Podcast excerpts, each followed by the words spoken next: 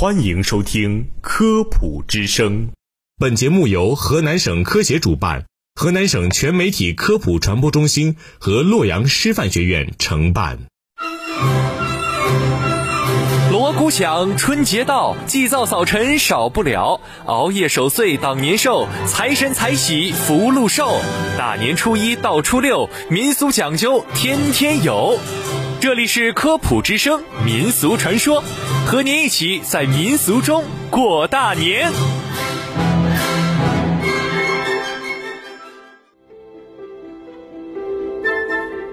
大家好，我是播音员小军，我是红格。正月初五起五更，家家户户炮竹鸣，祈求吉利随俗走，俗称破五赶五穷。哎，红哥，嗯这破五是什么意思呀？哎，破五啊，也就是我们说的正月初五。那么今天呢，我们就来一起跟大家聊一聊，为什么正月初五又叫做破五？在河北省邯郸一带的民间流传着关于过春节的神话故事。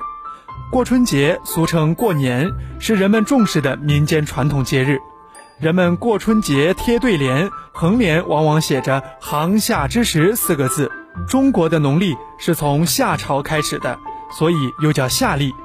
传说夏王治世，风调雨顺，国泰民安，人们丰衣足食，安居乐业。可是后来天有时候旱，有时候涝，有的人成了财主，有的成了奴隶。一天晚上，财主在祭灶神，家里的长工看见了，便悄悄地跪在灶王爷跟前祈祷说：“灶王，灶王，显显灵，天阴了不要晴，黑了不要明，大小给个病，可别要了命。”不想啊，这话刚好叫财主听到了。等长工走后，财主也跪在灶王跟前祈祷说：“灶王，灶王显显灵，天阴了就暗，黑了就明。要病叫他闲时病，忙时不误做营生。”当时灶王爷正在打瞌睡，没有听清楚，迷迷糊糊记得阴、晴、雨、风、病、痛几个字，便牢牢记在心上。说话间，一年过去了。腊月二十三的晚上，各路神仙都要上天朝见玉皇大帝，灶王爷当然也去了。他比谁都去得早，因为他心里一直惦记着财主和长工祷告的事儿。见过玉帝，二话没说便奏道：“玉帝陛下，小神有一事申奏。眼下人间阴阳错乱，风雨成灾，人们无法生存，应该赶快派一位大神前去治理。”玉帝听了，不禁大吃一惊，此话当真？当真。于是玉皇大帝连忙降下一道谕旨，要派一位大神当值，去管理民间的衣食住行。谕旨一下，各位神仙都你看着我，我看着你，谁也不肯接旨。这时候，忽然听南天门外一声吆喝：“诸神退后，这差事我干了。”抬头看时，只见是一位光头顶、胖乎乎、腆着个大肚子、眯缝着一双眼、笑哈哈的尊神弥勒佛。这弥勒佛心胸宽、肚量大，整天在南天门外观赏风景，也觉得无聊，正想给人们办点好事儿，便自动担当了这一重任。却说这弥勒佛来到人间，第一件事儿就是让人们过一个痛快年。吃好的，穿好的，不干活儿。于是人们便遵照他的意愿，逢集上会办年货，实打实的忙开了。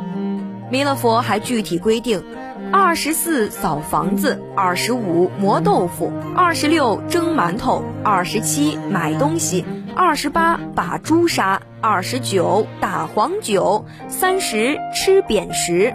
同时要把各路神仙都请到。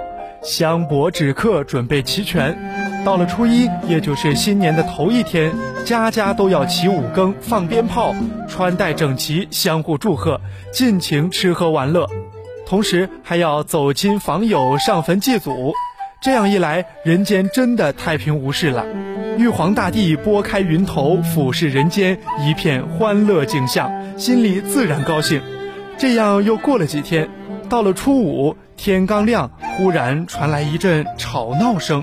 原来是姜太公的老婆正在跟大肚子弥勒佛吵架。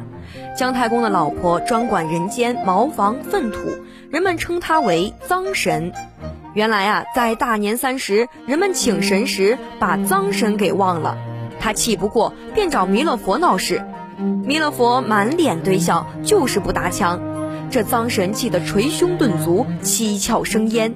眼看事情要闹大了，弥勒佛才开口说：“这样吧，今天是初五，让人们再为你放几个炮，包一次饺子，破费一次吧。”这就是破五的来历。不想这几声炮传到天宫，玉皇大帝正在那里下棋，听到炮响，以为人间又出了什么事儿，便派财神到人间查看。财神是天上主管金银财宝的神，他来到人间一看，到处都是香帛纸客，高兴的就忘了回去。玉皇大帝又派仓官下凡，仓官是专管仓库的神，他看到家家户户堆满了馒头供香，也不愿回天了。玉帝又派了几位神仙下凡，仍然没有回音。说着，时间已经过去半个月了，玉皇大帝的棋也下完了。他忽然想起派下去的几位神仙都没有回来，便亲自到人间查看。当他看到人们穿得新崭崭的，吃着大米白面加肉菜，啥活儿也不干，心里十分生气，便叫来弥勒佛，喝道：“我叫你掌管民间诸事，谁叫你尽让人们吃好的、穿好的，不干活？”弥勒佛笑嘻嘻地说：“陛下息怒。”你要我管人们的吃穿住行，可并没有叫我让人们干活呀。一句话说的玉帝闭口无言。玉帝一想，也对，既然已经这么办了，那一年也只能有此一次。开春以后就要下地干活，所以从那以后便留下了旧例，一年有一次春节。直到今天，在一些寺院里还留着他的塑像。为感激弥勒佛给人们办的好事，人们一直为他上香。